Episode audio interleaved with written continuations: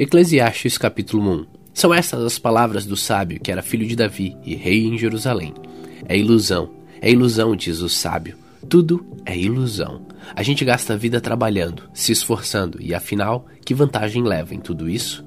Pessoas nascem, pessoas morrem, mas o mundo continua sempre o mesmo. O sol continua a nascer e a se pôr, e volta ao seu lugar para começar tudo outra vez. O vento sopra para o sul, depois para o norte, dá voltas e mais voltas e acaba no mesmo lugar. Todos os rios correm para o mar, porém o mar não fica cheio. A água volta para onde nascem os rios e tudo começa outra vez. Todas as coisas levam a gente ao cansaço, um cansaço tão grande que nem dá para contar. Os nossos olhos não se cansam de ver, nem os nossos ouvidos de ouvir. O que aconteceu antes, que vai acontecer outra vez, o que foi feito antes, que será feito novamente. Não há nada de novo neste mundo. Será que existe alguma coisa que a gente possa dizer? Veja, isto nunca aconteceu no mundo. Não. Tudo já aconteceu antes, bem antes de nós nascermos. Ninguém lembra do que aconteceu no passado. Quem vier depois das coisas que vão acontecer no futuro também não vai lembrar delas. Eu, o sábio, fui rei de Israel em Jerusalém e resolvi examinar e estudar tudo o que se faz neste mundo. Que serviço cansativo é este que Deus nos deu? Eu tenho visto que tudo que se faz neste mundo, e digo, tudo é ilusão. É tudo como correr atrás do vento. Ninguém pode endireitar o que é torto, nem fazer contas quando faltam os números. Eu pensei assim: eu me tornarei um grande homem, muito mais sábio do que todos os que governaram Jerusalém antes de mim. Eu realmente sei o que é a sabedoria e o que é o conhecimento. Assim procurarei descobrir o que é o conhecimento e a sabedoria, o que é a tolice e a falta de juízo. Mas descobri que isso é o mesmo que correr atrás do vento. Quanto mais sábia é uma pessoa, mais aborrecimentos ela tem, e quanto mais sabe, mais sofre.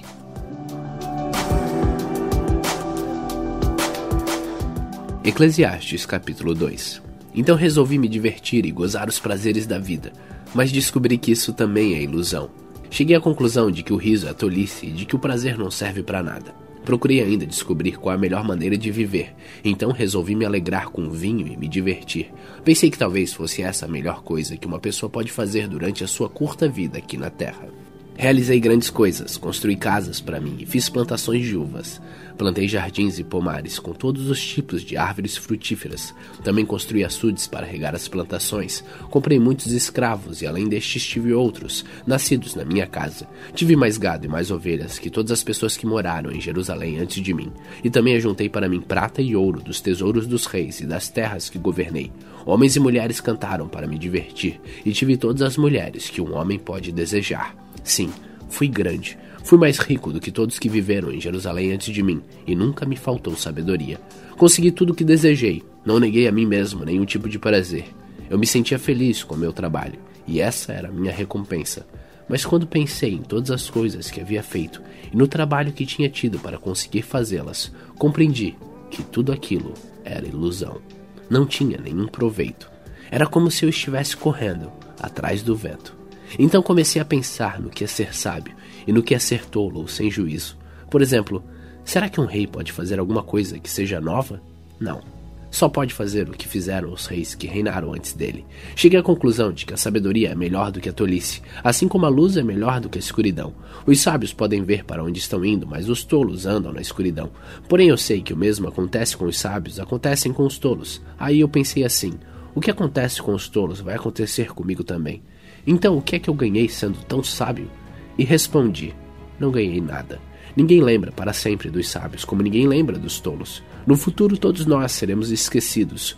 Todos morreremos, tanto os sábios como os tolos. Por isso, a vida começou a não valer nada para mim. Ela só me havia trazido aborrecimentos. Tudo havia sido ilusão e eu apenas havia corrido atrás do vento. Tudo que eu tinha, o que havia conseguido com meu trabalho, não valia nada para mim. Sabia que teria de deixar tudo para o rei que ficasse no meu lugar e ele poderia ser um sábio ou um tolo. Quem é que sabe? No entanto, ele seria o dono de todas as coisas que eu consegui com o meu trabalho e ficaria com tudo que a minha sabedoria me deu neste mundo. Tudo é ilusão. Então eu me arrependi de ter trabalhado tanto e fiquei desesperado por causa disso. A gente trabalha com toda sabedoria, conhecimento e inteligência para conseguir alguma coisa e depois tem de deixar tudo para alguém que não fez nada para merecer aquilo. Isso também é ilusão e não está certo. Nós trabalhamos e nos preocupamos a vida toda. E o que é que ganhamos com isso? Tudo que fazemos na vida não nos traz nada. a não ser preocupações e desgostos. Não podemos descansar nem de noite. É tudo ilusão. A melhor coisa que alguém pode fazer é comer e beber e se divertir com o dinheiro que ganhou. No entanto, eu compreendi que mesmo essas coisas vêm de Deus. Sem Deus, como teríamos o que comer ou com o que nos divertir? Ele dá sabedoria, conhecimento e felicidade às pessoas de quem ele gosta. Mas Deus faz com que os maus trabalhem, economizem e ajuntem a fim de que a riqueza dele seja dada às pessoas quem ele gosta mais. Tudo é ilusão. É tudo como correr atrás do vento.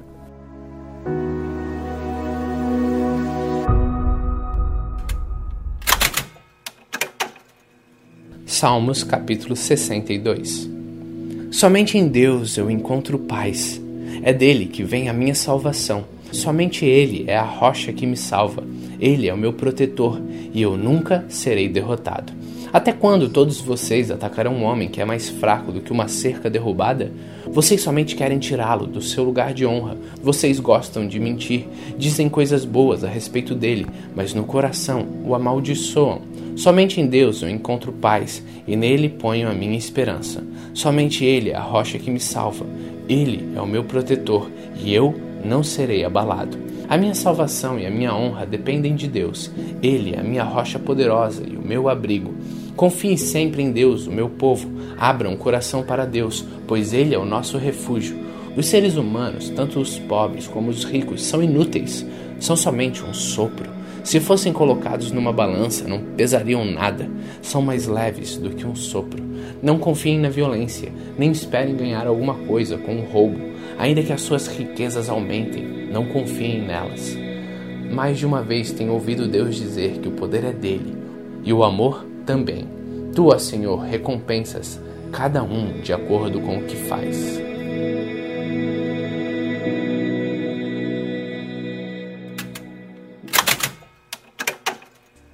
João capítulo 2 Dois dias depois, houve um casamento no povoado de Caná, na região da Galileia, e a mãe de Jesus estava ali. Jesus e os seus discípulos também tinham sido convidados para o casamento. Quando acabou o vinho, a mãe de Jesus lhe disse: o vinho acabou. Jesus respondeu: Não é preciso que a senhora diga o que eu devo fazer. Ainda não chegou a minha hora. Então ela disse aos empregados: Façam tudo o que ele mandar. Ali perto estavam seis potes de pedra. Em cada um cabiam entre 80 e 120 litros de água. Os judeus usavam a água que guardavam nesses potes nas suas cerimônias de purificação. Jesus disse aos empregados: Encham de água estes potes. E eles encheram até a boca. Em seguida, Jesus mandou: Agora tirem um pouco da água destes potes e levem ao dirigente da festa. E eles levaram. Então o dirigente da festa provou a água, e a água tinha virado vinho. Ele não sabia de onde tinha vindo aquele vinho, mas os empregados sabiam. Por isso ele chamou o noivo e disse: Todos costumavam servir primeiro o vinho bom, e depois que os convidados já beberam, muitos servem o vinho comum. Mas você guardou até agora o melhor vinho. Jesus fez esse seu primeiro milagre em Caná da Galileia. Assim, ele revelou a sua natureza divina e os seus discípulos creram nele. Depois disso, Jesus, a sua mãe e os seus irmãos e os seus discípulos foram para a cidade de Cafarnaum e ficaram alguns dias ali.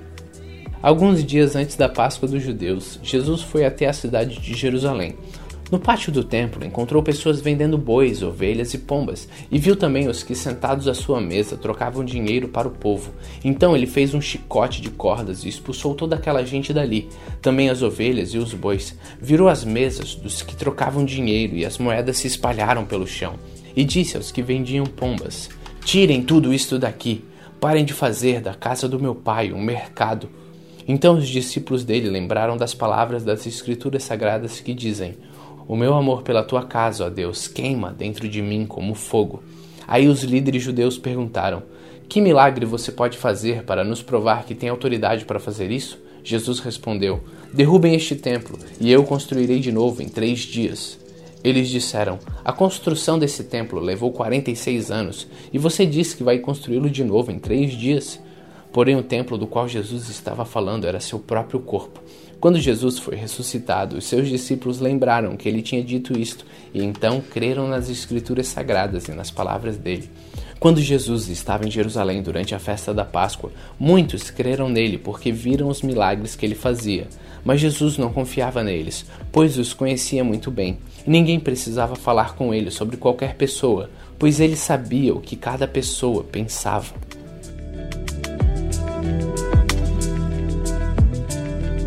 João capítulo 3 Havia um fariseu chamado Nicodemos, que era líder dos judeus. Uma noite ele foi visitar Jesus e disse: Rabi, nós sabemos que o Senhor é um mestre que Deus enviou, pois ninguém pode fazer este milagre se Deus não estiver com ele. Jesus respondeu: Eu afirmo ao Senhor que isto é verdade. Ninguém pode ver o reino de Deus se não nascer de novo. Nicodemos perguntou: Como é que um homem velho pode nascer de novo? Será que ele pode voltar à barriga da sua mãe e nascer outra vez? Jesus disse: Eu afirmo ao Senhor que isto é verdade. Ninguém pode entrar no reino de Deus se não nascer da água e do Espírito. Quem nasce de pais humanos é um ser de natureza humana. Quem nasce do Espírito é um ser de natureza espiritual. Por isso, não fique admirado, porque eu disse que todos vocês precisam nascer de novo. O vento sopra onde quer e ouve-se o barulho que ele faz, mas não se sabe de onde ele vem nem para onde vai. A mesma coisa acontece com todos os que nascem do Espírito.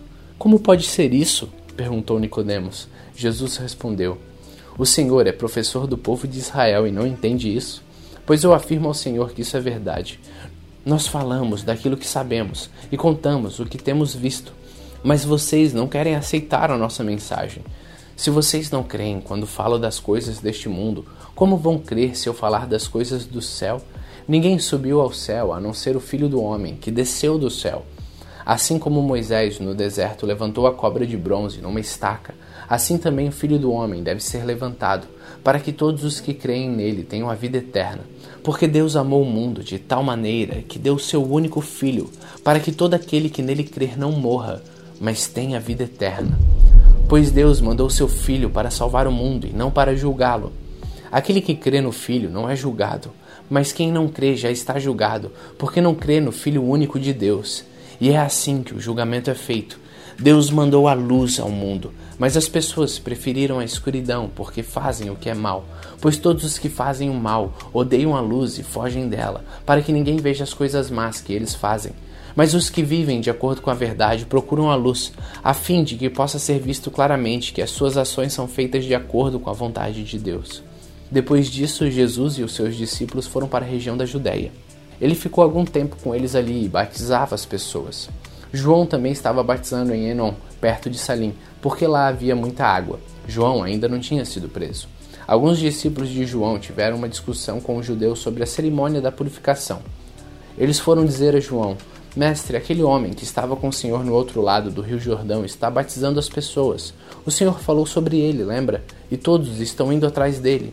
João respondeu: Ninguém pode ter alguma coisa se ela não for dada por Deus.